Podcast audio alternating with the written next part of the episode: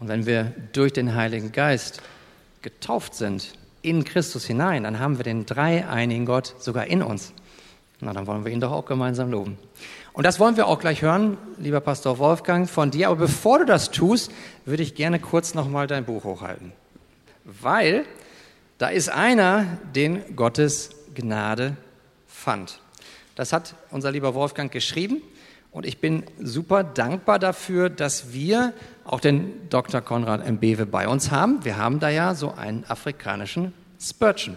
Aber wusstet ihr, dass wir auch einen Deutschen haben? Das ist unser Wolfgang. Er hat eine wunderbare Predigtgabe, eine Schreibegabe und bei alledem wird Gott verherrlicht durch das, was Gott in ihm gewirkt hat, mit ihm gewirkt hat und eben auch durch die Arche-Gemeinde, die ihm gehört. Insofern sind wir dir von Herzen dankbar, dass du da das einfach der Arche zur Verfügung stellst. Da kriegt Wolfgang keinen Cent von. Das ist alles, was in das Evangelium investiert wird. Ich bin dir von Herzen dankbar, Wolfgang. Wollen wir ihm mal dafür danken?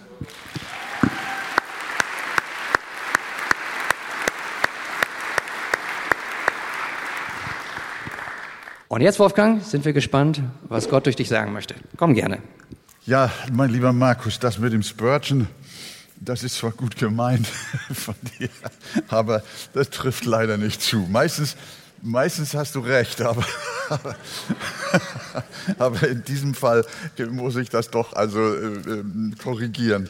Äh, was richtig ist, dass der äh, Spurgeon, äh, das darf ich sagen, mein, der Mensch ist, der Mann Gottes ist, der mich am stärksten unter Menschen, sag ich mal, von Gott hat mich beeinflusst. Aber wenn ich einen Menschen nennen sollte, der mein Leben und auch mein Denken und auch meine Theologie, mein Glauben beeinflusst hat, dann ist das wirklich der Spurgeon aus London. Und äh, wir preisen Gott für solche Männer, die über ihren Tod hinaus noch Generationen danach noch segnet. Das ist also solche Männer sind ein Geschenk an uns alle und die hat Gott uns gegeben für nachfolgende Generationen und so auch dieser äh, Mann, dieser Engländer äh, Charles Haddon Spurgeon. Und äh, ich freue mich, dass wir auch jetzt weitermachen dürfen. Ich muss sagen, dieses Thema, das hat mich auch selbst sehr bewegt und ich hab, bete auch darum, dass Gott mir noch mehr helfen möchte, dieses, diese Wahrheit zu leben, sie in meinem Leben zur Auswirkung kommen zu lassen dass der Herr Jesus Christus durch seinen Heiligen Geist in uns lebt. Ich bin nicht einfach nur ein Christ, so wie andere Moslems sind oder Hinduisten sind, sondern wir, wir, sind, wir sind verschmolzen mit dem Herrn, unserem Gott, der uns errettet hat. Wie hat unser Bruder Bewe zweimal, glaube ich, gesagt oder noch häufiger, das Leben Gottes in einer menschlichen Seele. Das habe ich mir in meinem Herzen unterstrichen. Und äh, das wollen wir genießen und das wollen wir an uns heranlassen. Und wenn wir nachher auch morgen Nachmittag auseinandergehen, dann möge Gott äh, uns in diese Richtung verändern, dass, dass äh, dieses Leben aus Gott uns noch stärker prägt. Und ich weiß nicht, ob, ob ich das so sagen darf, aber ich empfinde, äh, wenn jemand auch äh, in seinem Innern spürt, dass er auf diesem Gebiet auch seelsorgerlich Hilfe braucht, dass er auch über bestimmte Lebensgebiete äh, auch gerne mal mit jemand anders sprechen möchte, vielleicht auch mit einem Pastor oder einem Ältesten oder so oder auch mit einem guten Freund, der Raum ist groß genug. Ihr könnt euch auch zusammensetzen und miteinander beten und füreinander beten, dass, dass das auch in eurem Leben stärker noch Realität wird und Kraft gewinnt. Ihr könnt auf die Empore gehen oder hier gibt es verschiedene kleine Räume, in denen man sich auch treffen kann, in denen man zusammen auch sich mal aussprechen kann und beten kann. Ich glaube, das äh, kann auch für den einen oder anderen eine große Hilfe sein. Äh, nun habe ich heute äh, das Thema Eins mit ihm, unser Kampf mit der Sünde. Und wir lesen dazu äh, so als Ausgangsvers Römer 8, Vers 1 bis 2. Wenn ihr möchtet, steht doch gerne nochmal auf und dann können wir das so auch auf uns wirken lassen. So gibt es nun keine Verdammnis mehr für die, welche in Christus Jesus sind, die nicht nach dem Fleisch wandeln, sondern nach dem Geist. Denn das Gesetz des Geistes des Lebens in Christus Jesus hat mich frei gemacht von dem Gesetz der Sünde und des Todes. Amen. Nehmen wir Platz miteinander. Ja, hier haben wir in Römer 8 wieder eins nach dem anderen wieder diese Ausdrücke in Christus und Gott in euch und wir in ihm. Das äh, könnt ihr euch dann auch noch ansehen. Ähm, wir haben gehört, was es heißt, in Christus zu sein. Hier fängt er damit wieder an. So gibt es nun keine Verdammnis mehr für die, welche in Christus Jesus sind. Die Verdammnis gilt, keine Verdammnis, das gilt für Menschen, die das, für die das Wirklichkeit ist.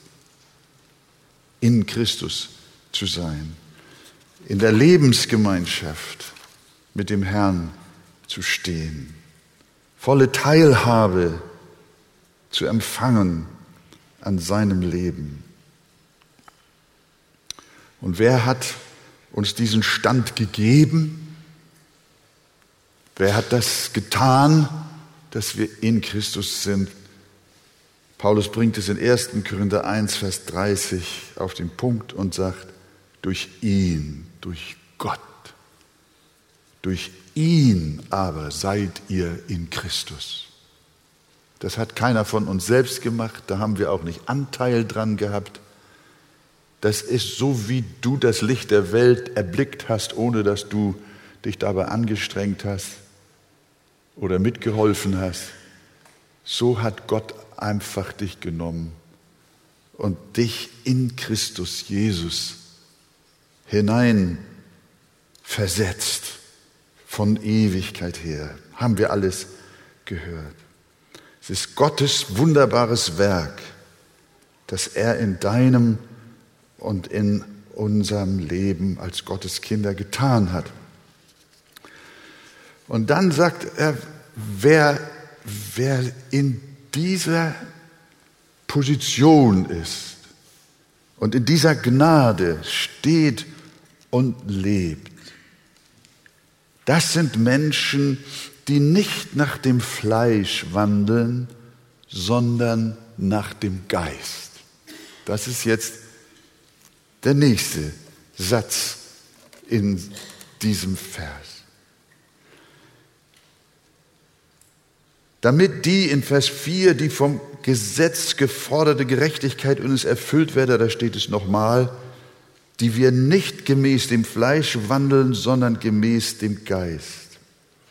Die Aussage des Paulus ist also, wer in Christus ist, der lebt nicht gemäß des alten Sündenmusters, wie er sagt, nach dem Fleisch, sondern der lebt nach dem neuen Lebensmuster, nach dem Geist Gottes in uns.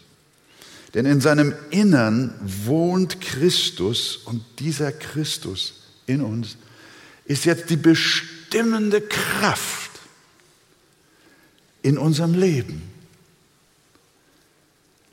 Und da sind wir bei dem Thema eins mit ihm und unser Kampf mit der Sünde. Viele Christen, und ich glaube, wir können auch davon ausgehen, dass einige eine ganze Menge und vermutlich wir alle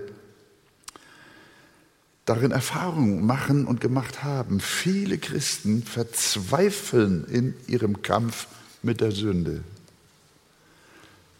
Das kennt, kennen Pastoren zur Genüge.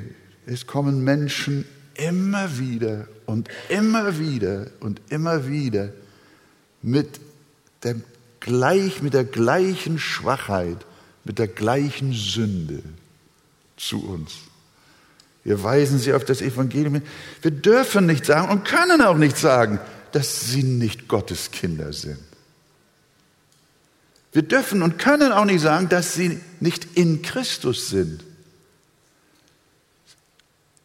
Aber sie, sie haben große Not und der Christus in ihnen scheint nicht wirklich durchzubrechen und Licht zu werden in ihrem Leben. In manchen Fällen ist es dann die Sucht des Nikotins, des Alkohols, der Pornografie, der unreinen Gedanken. Und sie fallen immer wieder rein. Sie wollen nicht mehr über einen anderen Menschen schlecht reden und nicht so viel rumschwatzen, aber sie tun es doch. Sie wollen ihre Götzen, denen sie so viel Zeit und Herz widmen, nicht mehr herrschen lassen, aber sie finden trotzdem keine Zeit zum Gebet und zur Stille. Sie wollen nicht mehr stolz, neidisch, eifersüchtig, habsüchtig und konsumsüchtig sein, aber sie sind es einfach immer wieder. Sie merken, der Kampf gegen die Sünde aus der eigenen Kraft führt nicht zum Ziel. Eiserne Entschlossenheit, Gewaltkuren, gute Vorsätze mögen anfangs etwas ändern, sind aber nicht nachhaltig. Das ist wie mit dem Jojo-Effekt, der sich nach radikalen Abnehmkuren einstellt und schließlich zu noch mehr Übergewicht führt. Dieser Versuch mit Gewalt abzunehmen, das scheint manchmal Blitzerfolge zu haben, aber auf lange Sicht gesehen bringt das nicht weiter. Unsere menschliche Willenskraft führt zu keiner wirklichen Erlösung. Dabei fällt mir immer wieder der Seelsorger ein, der einem vom Jähzorn geplagten Bruder geraten hat, wenn er wieder einen dieser Anfälle bekommt, dann soll er sofort zum Wasserhahn laufen, sich den Mund volllaufen lassen, aber nicht runterschlucken, sondern das Wasser so lange im Mund behalten, bis der Jähzornsanfall vorüber ist. Und tatsächlich, das hat funktioniert. Aber die Frage bleibt doch, ist damit der Jähzorn besiegt? Mag sein, dass der Betreffende den Wutanfall verhindert hat, aber wurde er dadurch frei vom Jezorn? Können wir sowas Erlösung nennen? Natürlich nicht. Was nützt es, wenn wir es hinkriegen, den Mund zu halten, das Herz aber weiter tobt? Wir haben dabei nur die Akustik bekämpft, aber nicht die Sünde. Und darum danken wir Gott für Paulus, der diese Frage ehrlich auch behandelt. Wir können ja Gott wirklich preisen und loben, dass die Menschen in der Bibel ehrliche Menschen waren oder ehrlich geschrieben haben. Und Paulus, der zeigt uns ja in den Versen davor, in Kapitel 7, wie elend es ihm mit dieser Sache gegangen ist. Das ist ja nicht nur deine Not und du bist ja, du bist ja nicht nur so ein Schwächling, sondern der große Apostel, der sagt, so einer bin ich auch. So ein elender Typ, der mit dieser Spannung nicht klarkommt. Was hat er geschrieben? Hier nur ein paar kleine Kostproben. Da sagt er, denn ich, denn ich weiß, dass in mir, das heißt in meinem Fleisch, nicht Gutes, nichts Gutes wohnt. Das Wollen ist zwar bei mir vorhanden, aber das Vollbringen des Guten gelingt mir nicht. Denn ich tue nicht das Gute, das ich will, sondern das Böse, das ich nicht will. Das verübe ich. Wenn ich aber das tue, was ich nicht will, so vollbringe nicht mehr ich es, sondern die Sünde, die in mir wohnt. Ich will das doch gar nicht. Ich finde also das Gesetz vor mir vor, wonach mir, der ich das Gute tun will, das Böse anhängt. Denn ich habe doch in meinem Herzen oder in meinem Innern Lust am Gesetz Gottes. Ich habe doch Lust, ich bin doch von neuem geboren. Ich, ich liebe doch Jesus und ich möchte doch die Sünde überwinden. Und ich möchte mich nicht mehr von meinem Fleisch äh, regieren lassen. Aber ich sehe da noch ein anderes Gesetz in meinen Gliedern, das scheint da so verblieben zu sein, das dem Gesetz meiner Gesinnung, meiner neuen Gesinnung widerstreitet und mich gefangen nimmt und das Gesetz der Sünde, das in meinen Gliedern ist. Ich, elender Mensch, wer wird mich erlösen von diesem Todesleib? Ich habe einen Menschen, wenn ich das lese, einen Menschen vor Augen, das ist schon viele Jahre zurück, der war jung verheiratet. Und er war ein, war ein wunderbarer, gläubiger Mensch, eine ehrliche Haut in allem. Der kam mit seinem Jezorn nicht klar. Und wenn es, wenn es über ihn kam, dann hat er seine Frau in die Wand geschmissen, dass sie sich verletzt hat. Und gerade eben hat er noch mit ihr gebetet. Das steht, ich stand auf der Kanzel, nach der Predigt kommt er zu mir nach oben, kann gar nicht mehr warten, bis der Gottesdienst zu Ende. Und heult und weint und sagt, ich kann nicht mehr. Ich will es nicht. Aber es ist immer wieder so. Und ich freue mich so, dass wir dieses Thema haben, die Antwort haben die uns dabei hilft. Denn die Antwort des Paulus ist ja gleich im nächsten Vers, noch Kapitel 7. Ich danke Gott durch Jesus Christus, unserem Herrn. Und dann das gelesene Eingangswort, so gibt es jetzt keine Verdammnis mehr für die, welche in Christus Jesus sind. Er schreibt nicht, so gibt es keine Verdammnis mehr für die, welche sich bekehrt haben. Das stimmt gewiss auch, wenn sie recht bekehrt sind. Er schreibt auch nicht, es gibt keine Verdammnis mehr für die, welche Buße getan haben, welche sich für Christus entschieden haben, auch nicht für die, welche zum Glauben gekommen sind, sondern er schreibt, es gibt keine Verdammnis mehr für die, welche in Christus Jesus sind. Das sind die, die nicht mehr durch sich selbst leben, sondern durch den in ihnen wohnenden Christus. Diese Wirklichkeit ist es, die den Sieg über die Sünde bringt. In Vers 2 schreibt er weiter. Denn das Gesetz des Geistes des Lebens, und da haben wir es wieder, in Christus, Jesus, hat mich frei gemacht von dem Gesetz der Sünde und des Todes. Das Gesetz des Geistes des Lebens in Christus Jesus. Dieses in Christus Jesus hat mich frei gemacht von dem Gesetz der Sünde und des Todes. Paulus nennt die Innewohnung Christi in uns das Gesetz des Lebens. Im Gegensatz zu dem Gesetz der Sünde und des Todes. In Römer 8, in Vers 11 unseres Kapitels Römer 8, da schreibt Paulus, wenn aber der Geist dessen, der Jesus aus den Toten auferweckt hat, in euch wohnt, so wird derselbe, der Christus aus den Toten auferweckt hat, auch eure sterblichen Leiber lebendig machen durch seinen Geist, der in euch wohnt. Er sagt, dieser Christus, der in dir wohnt, der wohnt mit derselben Macht und Kraft in euch, mit der er von den Toten auferstanden ist. Der Christus, der den Tod überwunden hat, der den Tod besiegt hat, der ist es, kein geringerer als der, der in dir wohnt, der in dir lebt und in dir dieselbe Auferstehungskraft entfaltet. Das ist ja gewaltig.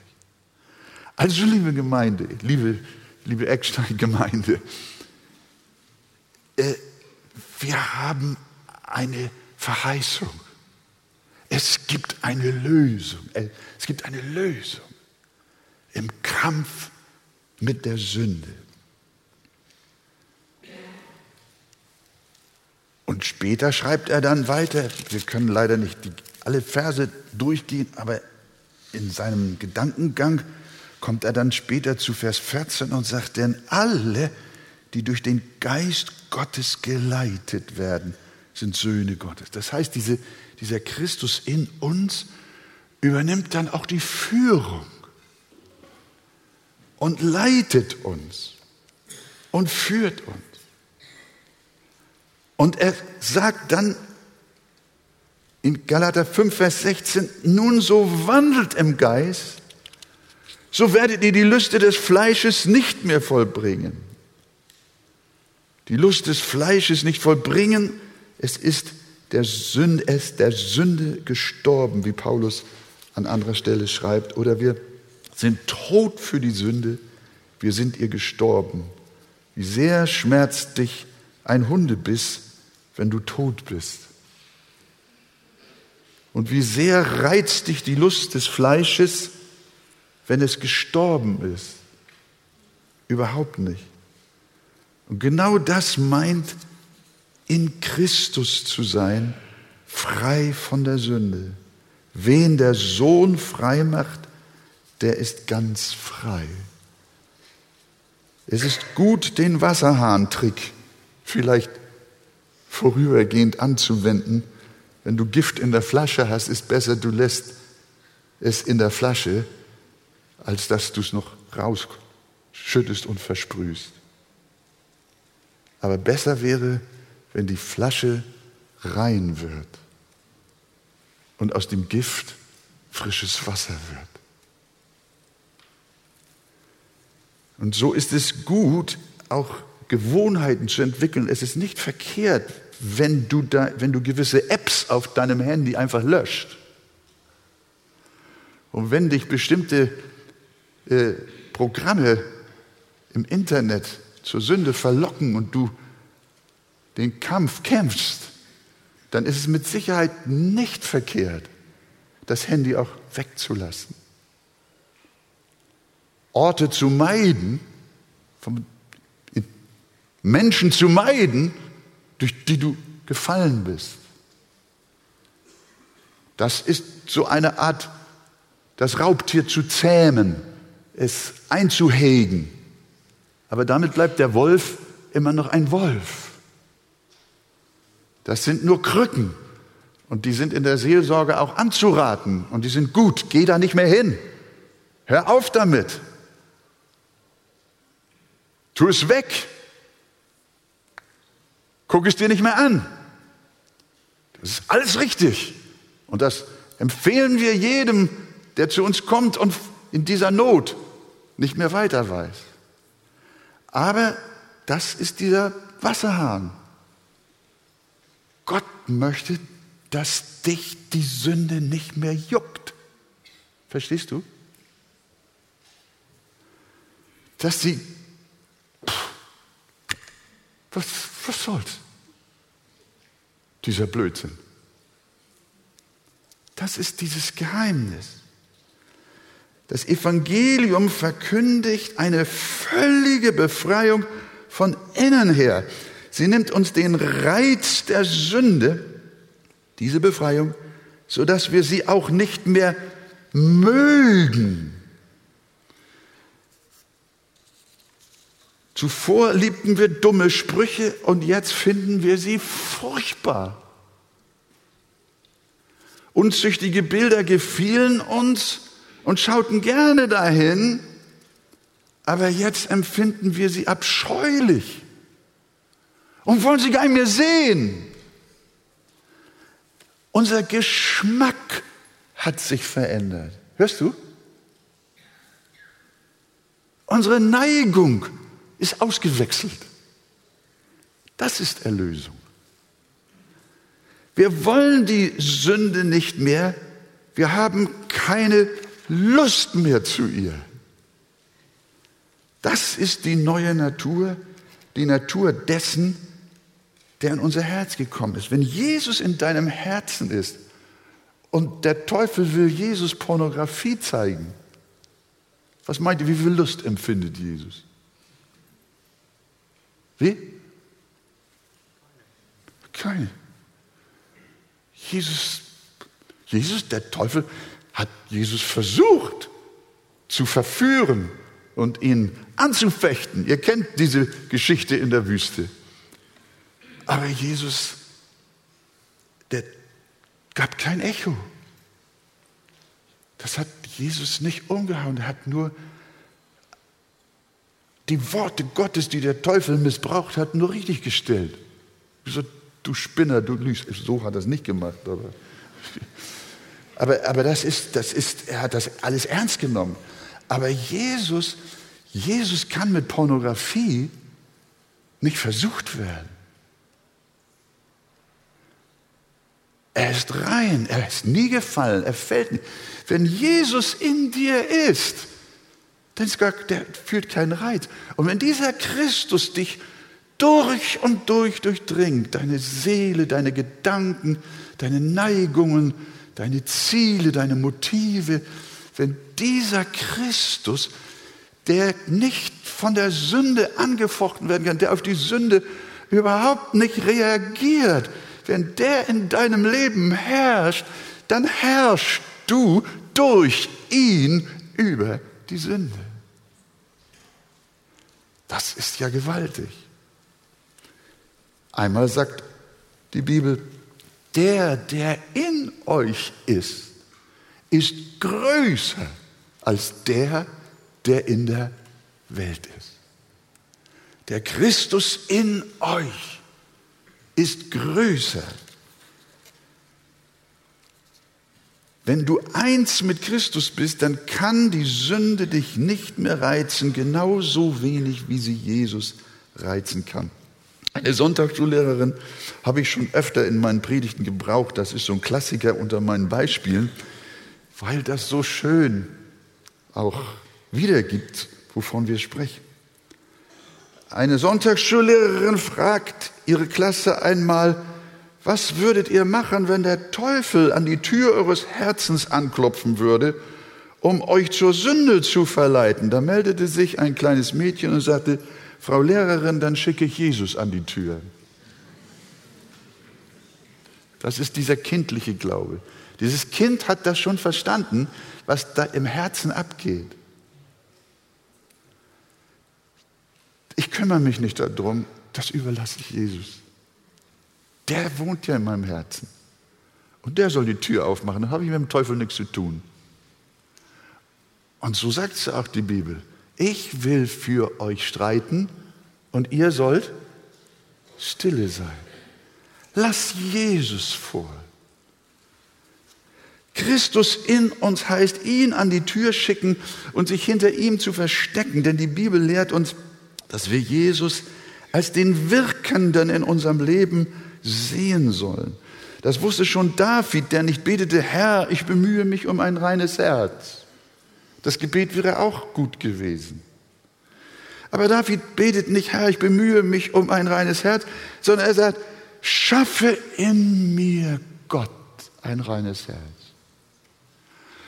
Tu du das. Philippa 2,13, denn Gott ist es, der in euch sowohl das Wollen als auch das Vollbringen wirkt, nach seinem Wohlgefallen. Hörst du, dieser Heiland in deinem Herzen, der arbeitet. Und was du nicht schaffst, das musst du auch nicht schaffen, sondern das schafft Jesus. Er schafft beides, das Wollen in dir als auch das Vollbringen. Ich sehe, wie eure Schultern immer weiter sinken und ihr entspannter werdet beim Zuhören. Ach, Pastor, das ist schön. Brauche ich nichts mehr tun. Genau, aber warte, die Predigt ist noch nicht zu Ende. Aber genau, genau das ist, was uns Jesus ja sagen will, was uns diese wunderbare Botschaft von dem innewohnenden Christus uns sagen will. Der Hebräerbrief, es gibt nur einzelne Verse von diesen, die uns diese Botschaft mitteilen, dass Jesus in uns wirkt. Er, Hebräer 13, 21, er rüste euch völlig aus zu jedem guten Werk, damit ihr seinen Willen tut. Wie könnt ihr das tun, seinen Willen tut? Indem er in euch das wirkt, was vor ihm wohlgefällig ist. Durch Jesus Christus, ihm sei die Ehre von Ewigkeit zu Ewigkeit. Amen. Also, dass wir dahin kommen, den Willen Gottes zu tun, das geschieht dadurch, der Herr, der in uns wohnt, der in uns das wirkt, was in ihm wohlgefällig ist. Wir sind bei diesem inneren Werk, und dann kommen wir jetzt ein Stück weiter, dass Jesus in uns tut, keine fremdprogrammierten Roboter und keine toten Automaten, sondern Gott beteiligt uns an dem guten Werk, das er in uns tut. Unsere Einheit mit Jesus entbindet uns nicht von unserer Verantwortung. Darum sagt uns die Bibel wohl einerseits, dass er, Jesus, unsere Heiligung ist und dass es der Gott des Friedens ist, der uns heiligt, durch und durch. Aber zugleich sagt dieselbe Bibel, jaget nach der Heiligung. Hebräer 12, Vers 14. Er ist der Herr, der uns heiligt, aber er hängt uns die Heiligung nicht passiv um wie ein Gewand. Und fertig ist die Heiligung, sondern er reicht uns die Kraft dar, das fertige Gewand, das er uns umhängt, das ist die Rechtfertigung. Das haben wir alle gelernt. Die Rechtfertigung wird uns umgehängt. Das Kleid der Gerechtigkeit. Und da brauchst du nichts mehr dran verbessern. Aber das Gewand der Heiligung, das wird dir nicht einfach umgehängt. Bei der Heiligung arbeitete, möchte Gott, dass wir mit ihm zusammenarbeiten. Mein Urologe behandelte mein Nierensteinleiden, das ich in früheren Jahren ja fast Zeit meines Lebens hatte. Jetzt geht es mir darin etwas besser, dem Herrn sei Dank. Dieser Mann, der verschrieb mir die besten Tabletten und verpasste mir die schonendsten Operationen. Dreimal wurde ich diesbezüglich operiert. Der Mann hat zu mir gesagt, Herr Wegert, ich kann Ihnen doch keinen Reißverschluss in die Nieren, in die Lenden einheben. So schlimm war das mit mir. Er sagt, er hat alles getan und das Beste für mich getan. Er sagt, Herr Wegert, Sie müssen mitmachen.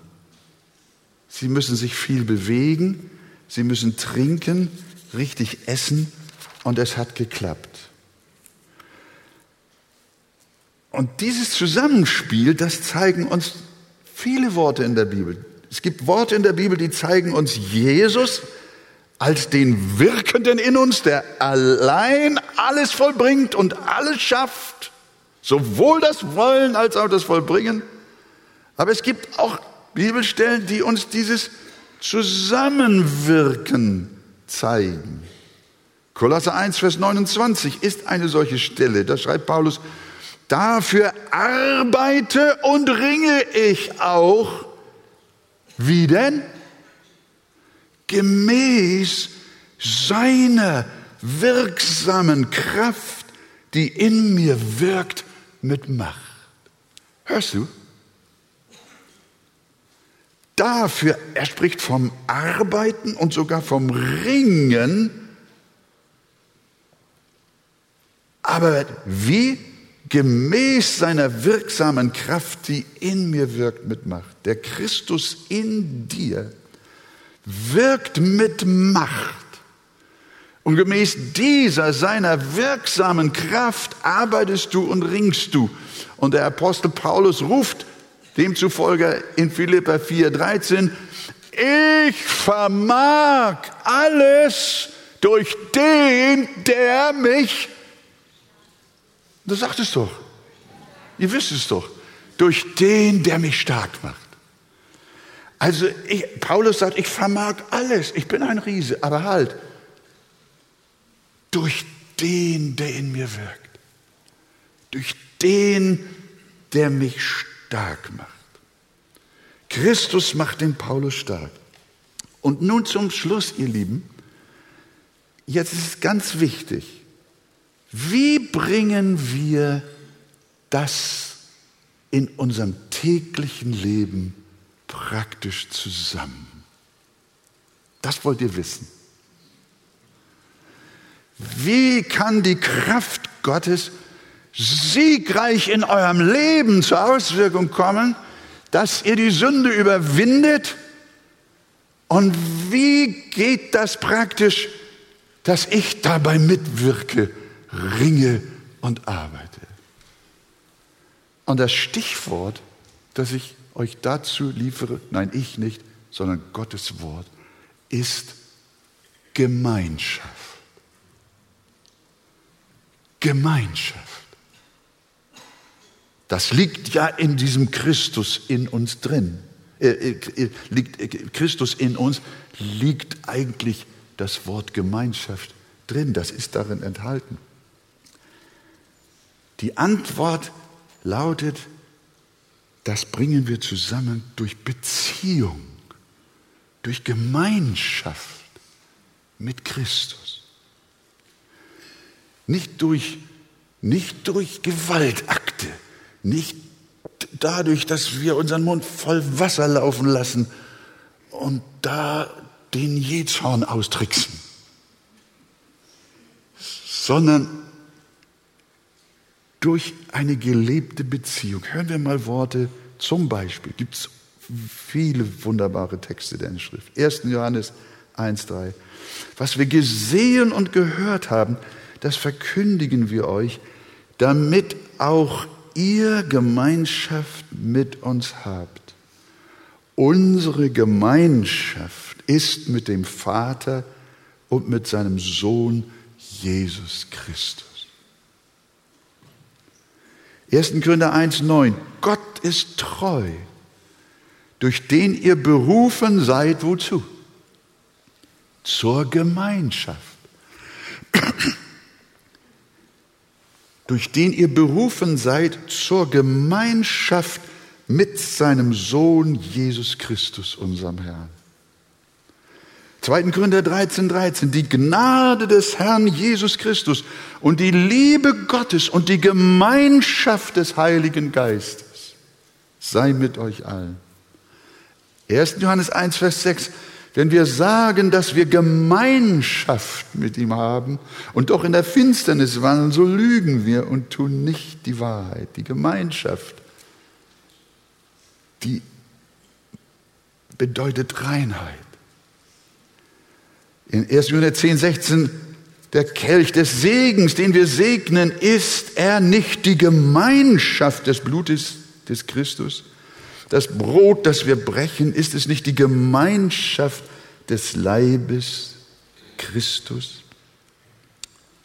Wir sehen, liebe Geschwister, unsere Mitwirkung an unserer Heiligung, an unserem geistlichen Wachstum entsteht durch unsere persönliche Gemeinschaft mit Gott. Wenn du sagst, wie kann ich mitwirken in dem Kampf gegen die Sünde, dann ist gut, wenn du die Sünde meidest, wie wir alles erklärt und gesagt haben. Aber die wahre Hilfe kommt durch die Gemeinschaft Das heißt, du lässt dich bewusst auf die Realität ein, dass Jesus in deinem Herzen wohnt. Und du hast Umgang mit ihm. Unsere Einheit mit Christus ist Gemeinschaft mit Christus, eine persönliche Beziehung. Sie ist ein Leben mit Gott. Und wenn ich dich frage, lebst du mit Gott oder bist du nur ein Christ? Lebst du mit Jesus? Hast du Gemeinschaft mit ihm? Hast du Umgang mit ihm? Paulus schreibt den Kolosser in 3,3, denn ihr seid gestorben und euer Leben ist verborgen mit dem Christus in Gott. Es gibt ein verborgenes Leben, das, der Christus in uns. Das heißt, wir leben ein verborgenes Leben mit dem Heiland. Eine tiefe innere Beziehung. Die eheliche Beziehung, haben wir schon gehört, ist etwas Wunderbares, aber ist weit davon entfernt, was Beziehung einer Seele mit Jesus heißt. Das heißt, wir haben nicht nur die Einheit mit Christus, sondern wir leben sie auch durch eine tägliche Gemeinschaft. Wir haben nicht nur punktuell mit ihm Gemeinschaft, nicht nur am Sonntagmorgen, nicht nur im Hauskreis. Das ist wirklich auch eine große Not unter Wohlstandschristen. Der Sonntagmorgen, ja, da gehen wir zur Versammlung. Aber unter der Woche, na, da haben wir ganz andere Ziele und Schwerpunkte in unserem Leben. Der Hauskreis ist auch noch gut, da begegnen wir auch Gott. Aber Gemeinschaft heißt nicht punktuell, sondern von Augenblick zu Augenblick mit Gott leben. Er ist uns immer nah. Und darum sagt der Apostel auch, betet ohne Unterlass. Jemand sagt mal, Pastor, wie kann ich das denn machen? Ich muss doch auch mal arbeiten. Kann doch nicht nur beten. Bin doch kein Mönch. Ja, recht hat er. Aber er, dieser Fragesteller hatte noch nicht verstanden, was es heißt, der Christus in uns.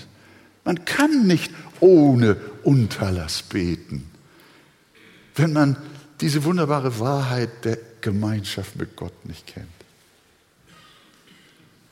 Du kannst mit Jesus zusammen sein, im Auto, auf der Arbeit, in der Küche, auf dem Schulhof, in Gefahren. Immer darfst du mit Jesus sein. Er ist dein ständiger Begleiter. Du bist nicht einer, sondern ihr seid zwei, sage ich jetzt mal umgekehrt.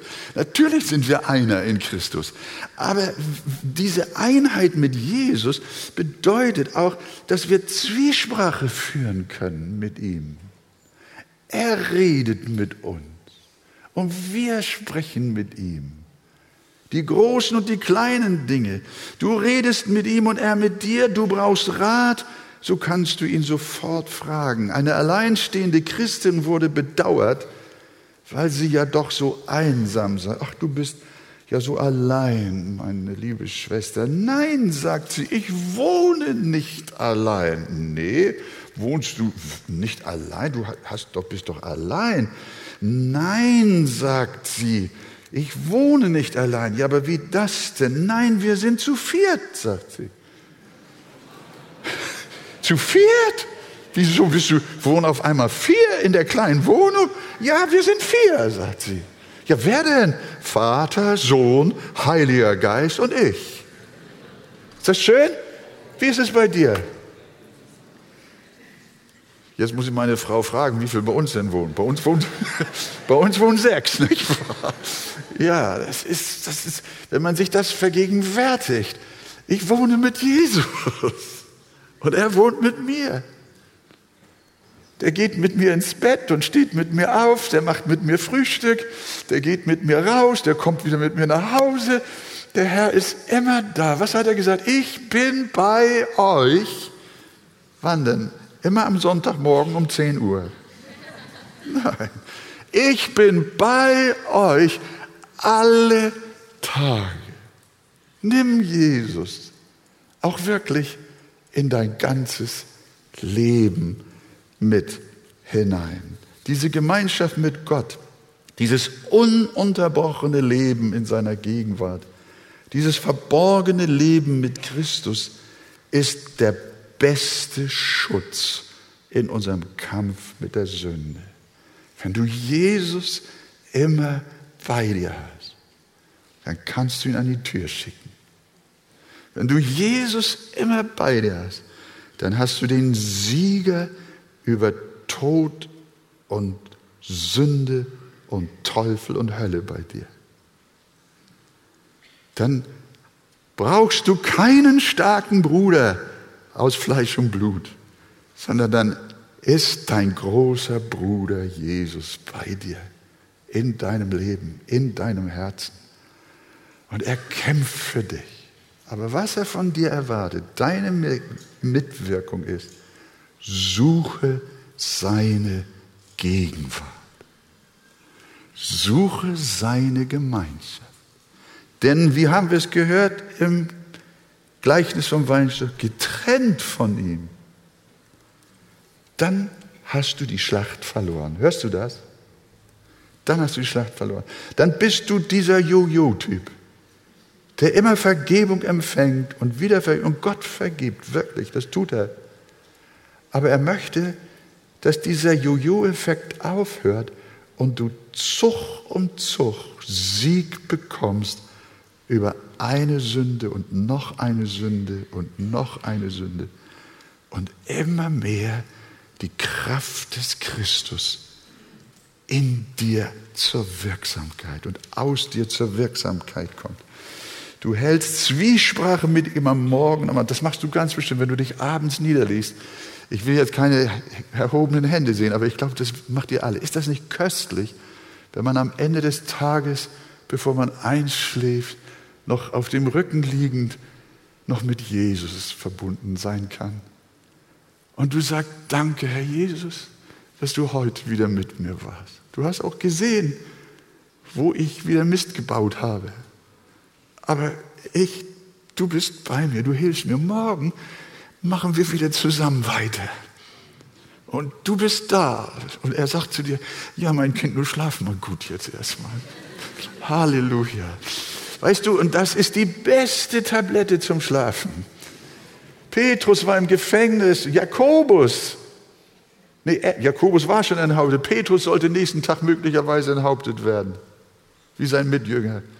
Stell dir mal vor, der liegt im Gefängnis und pennt dass noch nicht mal ein Engel ihn wach kriegt. Doch der kriegte ihn dann wach, nicht wahr? Ich möchte mal wissen, was der für eine Schlaftablette genommen hat. Der hat gesagt, Jesus ist bei mir. Jesus ist mit mir. Er ist in mir. Er lebt in mir. Und ich fürchte mich nicht. Meine Angst ist weg. Gott ist da. Wie köstlich ist das? Und da ist natürlich sehr, sehr viel, zum, ich habe schon mal gesagt zum Schluss, so geht das bei den Predigern, die nie aufhören können. Die sagen sechsmal zum Schluss. Und beim siebten Mal fangen sie nochmal wieder von vorne an. Also, aber ich verspreche euch, ich bin gleich durch. Ich wollte euch nur noch ein paar Dinge vielleicht mit auch für die Praxis mitgeben. Die kennt ihr schon alle und das wissen wir. Aber auf so einer Konferenz, bei so einem Thema dürfen wir uns gegenseitig ermutigen, auch ganz praktisch auch etwas zu unternehmen. Wenn Jesus sagt, betet ohne Unterlass, haben wir schon gesagt, das Gebetsleben. Oder auch sagt er, singet und spielet in euren Herzen. Ihr müsst euch überlegen, ob ihr tatsächlich, ich weiß nicht, hört man noch NDR 2 im Radio? Nee, ne? ich weiß es gar nicht mehr, was man heute so alles hört.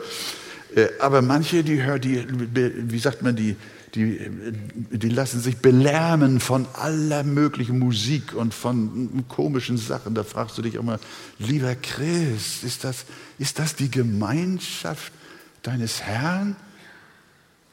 Singet und spielet in euren Herzen. Ich weiß nicht, wo ist der Joel, der macht so wunderbare Lieder und Musik und die anderen alle, die so schöne Lieder machen. Ich bitte euch als einfacher alter Opa, wenn ihr Lieder zur Anbetung schreibt, macht sie so einfach wie möglich. Dass auch so ein alter Typ wie ich sie aufnehmen kann und sie im Herzen bewahren kann und sie auch aus dem Herzen persönlich singen und spielen kann. Ich habe kein Klavier dabei, aber so in meinem Herzen spiele ich auch Klavier. Das ist so wunderbar, wenn Lieder des Lobpreises in unseren Herzen auf und ab gehen. Äh, lerne auch biblische Texte auswendig. Das haben wir auch gelernt. War das nicht der John Piper, der uns das beigebracht hat? Auch der Georg Müller hat uns das gesagt. Sie haben uns gelehrt, die Väter der Christenheit haben uns gelehrt, äh, die Gemeinschaft mit dem Herrn, das Leben, das verborgene Leben mit Christus in Gott, das bekommt dadurch Futter, indem wir Bibelworte auswendig lernen. Wie herrlich ist es, wenn du den Psalm 23 auswendig sagen kannst. Wenn das hohe priesterliche Gebet aus deinem Herzen fließt und aus deiner Seele und andere Texte der Heiligen Schrift, das gibt eine solche Stärkung und sofort ist Jesus wach. Manchmal schläft er wie bei den Jüngern im Sturm auf einem Kissen hinten der, auf der Ecke des Schiffes. Und dann ist Jesus auf einmal wieder da. Lass ihn nicht schlafen. Weck ihn. Und Jesus ist da. Und du spürst seine Gemeinschaft. Und das ist, lerne die Bibel auswendig und lerne Liedtexte auswendig und singe, betet ohne Unterlass. Und dann das Letzte, was ja auch enorm hilfreich ist. Jemand sagte zu mir, weißt du, Pastor, wenn ich die Bibel lese, dann schlafe ich so oft ein. Und ein anderer sagt, wenn ich bete, schlafe ich so oft ein. Wann schlaft ihr denn immer ein? Beim Beten oder beim Lesen? Ich höre schon jemand sagen beides. eine, es ist eine enorme Hilfe, das haben wir auch gelernt von, von wirklich unseren Glaubensvätern. Die haben uns gesagt, lies nicht die Bibel, sondern bete die Bibel. Ich will euch das Beispiel geben. Unseren Text hier, Kannst du lesen. So gibt es keine Verdammnis mehr für die, welche in Christus Jesus sind, die nicht nach dem Fleisch wandeln, sondern nach dem Geist. Denn das Gesetz des Geistes des Lebens in Jesus Christus hat mich frei gemacht von dem Gesetz der Sünde und des Todes. Jetzt kannst du lesen und müde werden. Paulus ist sowieso so schwer zu verstehen. Aber du kannst auch diesen Text nehmen und ihn beten und sagen, Herr Jesus, hier steht, so gibt es keine Verdammnis mehr für die, welche in Jesus Christus sind. Ich freue mich darüber. Ich bin in dir und du bist in mir. Und ich weiß das. Ich bin dein Kind. Und ich komme nicht in die Verdammnis. Gelobt sei dein Name. Und du betest diesen Text. Und er wird dir ein Strom von Segen und von Kraft, die nicht nach dem Fleisch wandeln, sondern nach dem Geist. Herr, du weißt, dass ich auch heute wieder so manches vom Fleisch her getan und gelebt habe aber hilf mir, dass ich durch deinen Geist lebe. Und so geht es immer weiter. Du nimmst die Texte der Bibel und du betest sie und du besprichst sie mit Jesus und Jesus bespricht sie mit dir. So habe ich versucht, euch eine kleine Praxishilfe zu geben. Und so werdet ihr merken, und das ist ja der Grund, ihr werdet merken, dass diese Gemeinschaft mit Jesus, die ihr lebt, Tag für Tag, dass diese Gemeinschaft, den Christus in euch immer stärker werden lässt und die Sünde verliert ihren Reiz. Der alte Mensch wird ausgehebelt und der neue Mensch blüht auf. Und Jesus in dir ist der große Katalysator. Und wir dürfen gehen von Kraft zu Kraft und von Sieg zu Sieg. Gott helfe uns dabei. Amen. Wollen wir noch beten?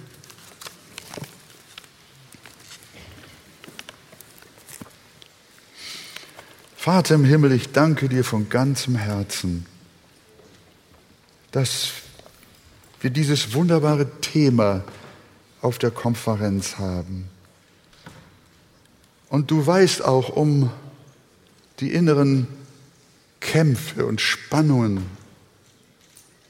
um den Kampf mit der Sünde und wie oft wir immer wieder erliegen und wie oft wir weinen, wie köstlich, dass wir nicht verworfen werden, sondern dass wir immer wieder kommen dürfen durch das teure Blut, das du uns zu unserer Versöhnung geschenkt hast am Kreuz. Aber du lehrst uns auch, dass wir die Sünde überwinden dürfen, dass das Gesetz des Geistes des Lebens uns frei gemacht hat von dem Gesetz der Sünde. Und so danke ich dir, Herr, dass du auch in diesen Tagen an den Herzen unserer Freunde so stark wirkst, dass sie einen Auftrieb bekommen durch deine Kraft, durch dein Wort und durch deinen Heiligen Geist und mit Freude in die Gemeinschaft mit Gott hineinzukommen. Näher, noch näher, mein Gott, zu dir. Ganz nah bei Jesus ist der Sieg, der die Welt überwunden hat, der lebendige Glaube. Amen.